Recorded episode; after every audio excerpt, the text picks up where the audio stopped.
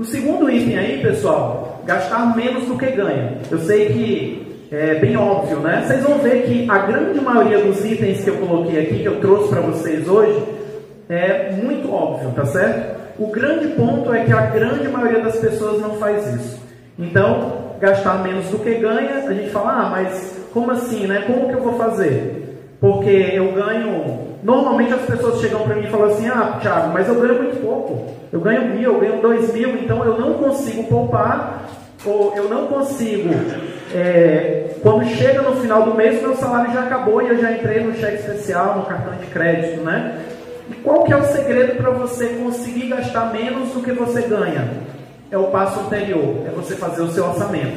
E você tentar viver sempre um ou dois degraus abaixo do teu nível de renda. Então, se você ganha mil reais, você deveria ter em mente, ou dois mil ou três mil, que você deveria ter custos condizentes com aquela tua receita e não viver num patamar uh, acima do esperado. Então, por exemplo, você ganha dois mil reais, você deveria viver, gastar, por exemplo, mil e quinhentos, mil e oitocentos.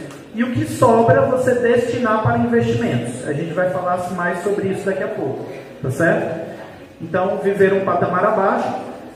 Quando você se endivida, você está é, criando uma preocupação para você.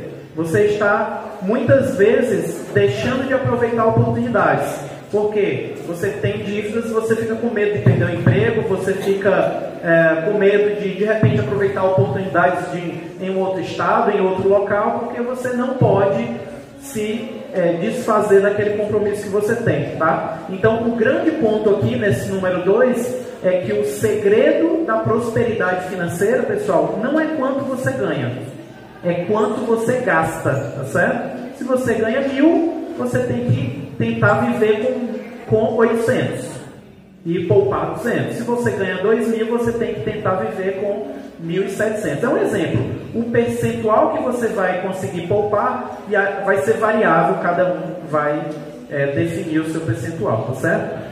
Normalmente a gente recomenda aí entre 10, 20, 15% do salário é mais ou menos o recomendado. Quanto mais, melhor, tá bom? Pode passar.